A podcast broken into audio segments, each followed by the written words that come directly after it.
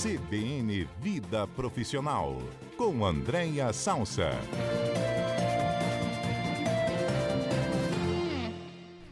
Andréia Salsa, boa tarde, bem-vinda.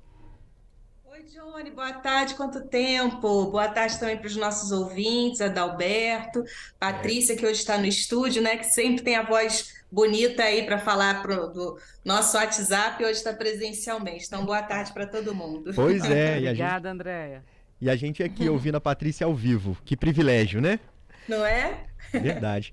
Andréia, estava aqui na expectativa para a gente falar sobre esse assunto que é muito importante e faz parte do cotidiano de muitas pessoas. Talvez quem está ouvindo a gente agora não passa por isso, mas conhece alguém que está tomando algum medicamento para aguentar aquela pressão do dia a dia, para conseguir dormir, para reduzir o estresse. E como é que fica essa questão, né, de o uso de medicamento para manter uma performance profissional. Até quanto tempo esse indivíduo aí aguenta essa rotina? É, exatamente, Johnny, é um tema tão tabu, né? As pessoas têm muita dificuldade de falar nesse tema e é importante a gente trazer aqui para o nosso quadro exatamente porque a gente tem que conversar sobre isso.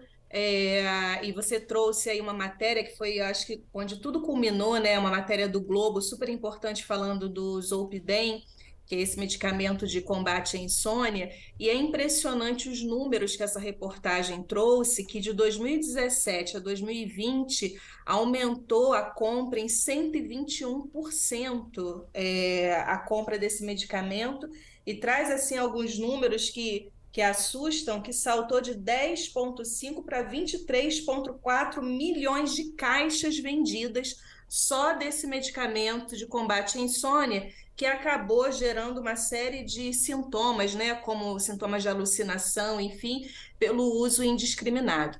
Mas esse é só uma, vamos dizer assim, uma pontinha do iceberg para esse tema que é tão mais amplo, que na realidade é o, é o tema da dependência química, né, nas organizações e no mundo do trabalho e aí a revista Trip também entrou né, nessa, nessa onda dessa polêmica e trouxe uma capa, né, dizendo um para dormir, um para sorrir e outro para trabalhar. Então, as pessoas têm buscado na medicação é, um lugar de negação, no fundo, de, das frustrações, né, ou da necessidade de ter um pouco mais de gás do que é, enfim, é, é, o normal de um ser humano, né, numa sua condição normal para poder trabalhar. Então, acho que a gente tem aí uma série de polêmicas para discutir em relação a essa temática da medicação versus performance profissional, né? O, o, olha só, Andréia, a gente tem que ir para o repórter CBN.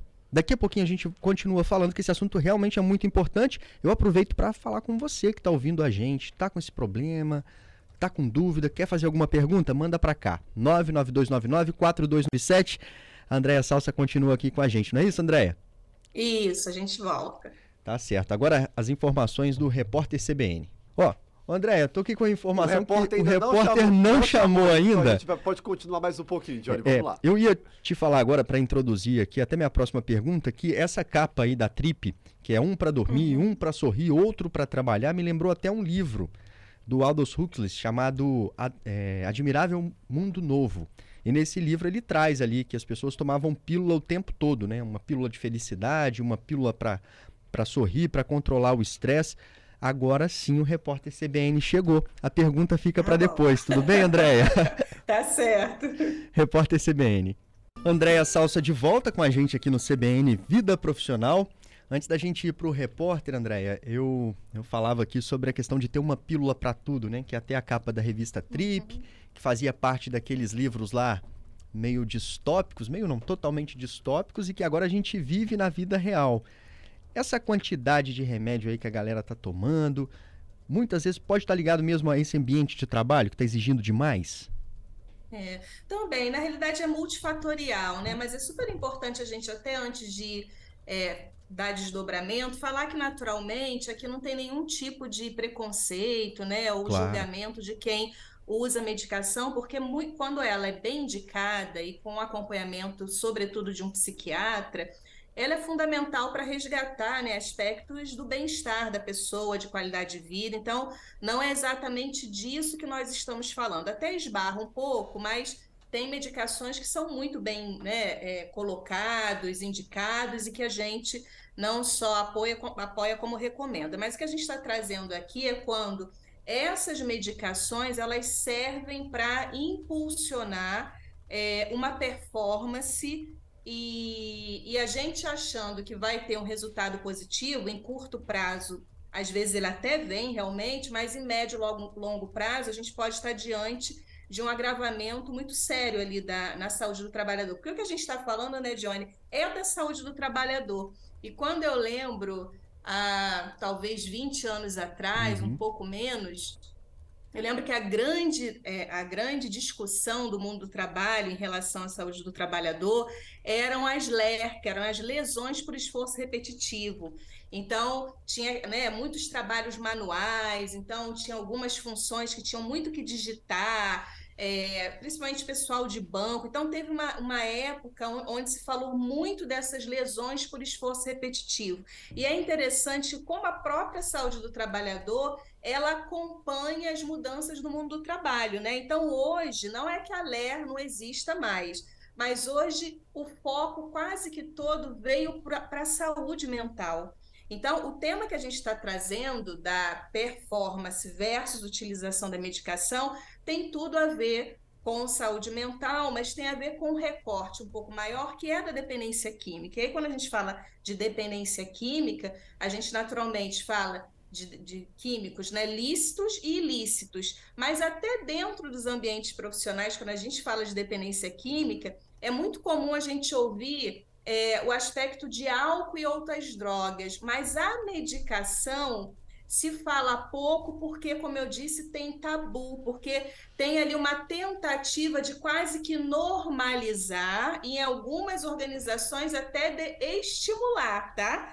Algumas uhum. medicações para que os profissionais tenham ali uma entrega maior de uma performance, onde naturalmente, dentro de uma jornada né, clássica e dentro das, das condições psíquicas e cognitivas, vamos dizer assim, de uma pessoa que não está sob uso de medicamento, seria impossível fazer aquela entrega. Então, é essa problematização que a gente está trazendo aqui, não só para o próprio trabalhador, mas para as empresas e para os líderes, né, que precisam ficar muito atentos aí, não só em relação ao seu time, mas para não ser exemplo de alguém que, para performar né, fora aí de uma curva, dentro de um processo natural, se utiliza de algumas medicações, alguns estimulantes para dar um tiro maior, vamos dizer assim, de performance, que, como eu disse, em curto prazo pode ter funcional, mas em médio e longo prazo pode trazer problemas muito sérios, inclusive vários estudos e cruzamentos em relação a, até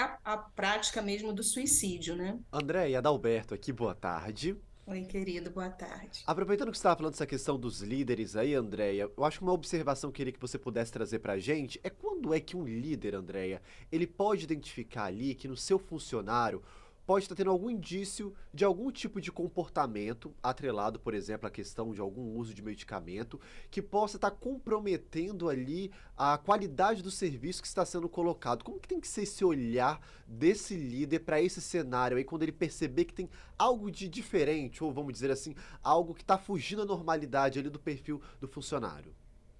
É, é, muito legal você falar isso, Adalberto, porque isso passa por um, um conceito até humano, sabe? Porque é, às vezes eu percebo o, o, líder ele vai chamar atenção não porque a performance de alguma forma ficou comprometida, mas às vezes porque para aquela performance até não estar comprometida ele percebeu que aquele, medica... aquele funcionário tirou ali no meio do expediente uma pílulazinha da bolsa, funcionário ou funcionária, né?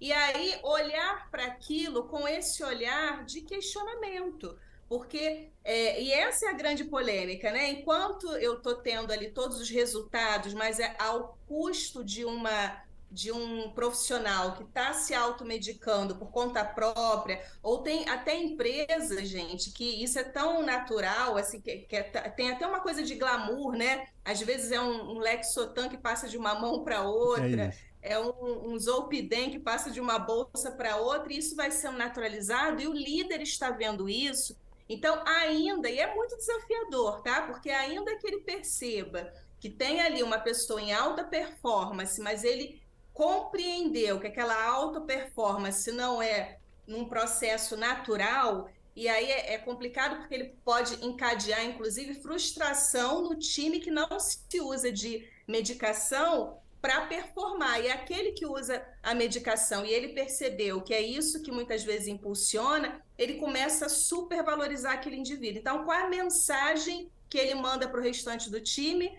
Vamos nos medicar também. Então, passa para cá esse super estimulante aí, porque eu também preciso entregar esse, né, esse, essa alta performance mais baseado numa estrutura medicamentosa. E aí não tem jeito, né? O caminho é, é acolher, o, o caminho é gerar o um mínimo de segurança psicológica, e a gente falou muito sobre isso no nosso último comentário, né, do CBN Vida Profissional, que a gente falou desse lugar de vulnerabilidade. E no final, inclusive, do meu comentário, eu lembro que disse que é, a vulnerabilidade ela nos dá a chance de pedir ajuda, porque num lugar onde eu não posso ser vulnerável, um lugar onde eu não tenho segurança psicológica, eu nunca vou me abrir ali com o meu chefe, que olha, eu tô numa, numa, numa numa roda né, hum. viva de que eu só consigo produzir na base do medicamento e aí eu tô deixando de dormir, aí vou para o Zolpidem, aí eu acordo, tenho que tomar um outro para me estimular, que é a, a, própria capa da revista Trip, né? É. Então eu acho que essa, esse acolhimento,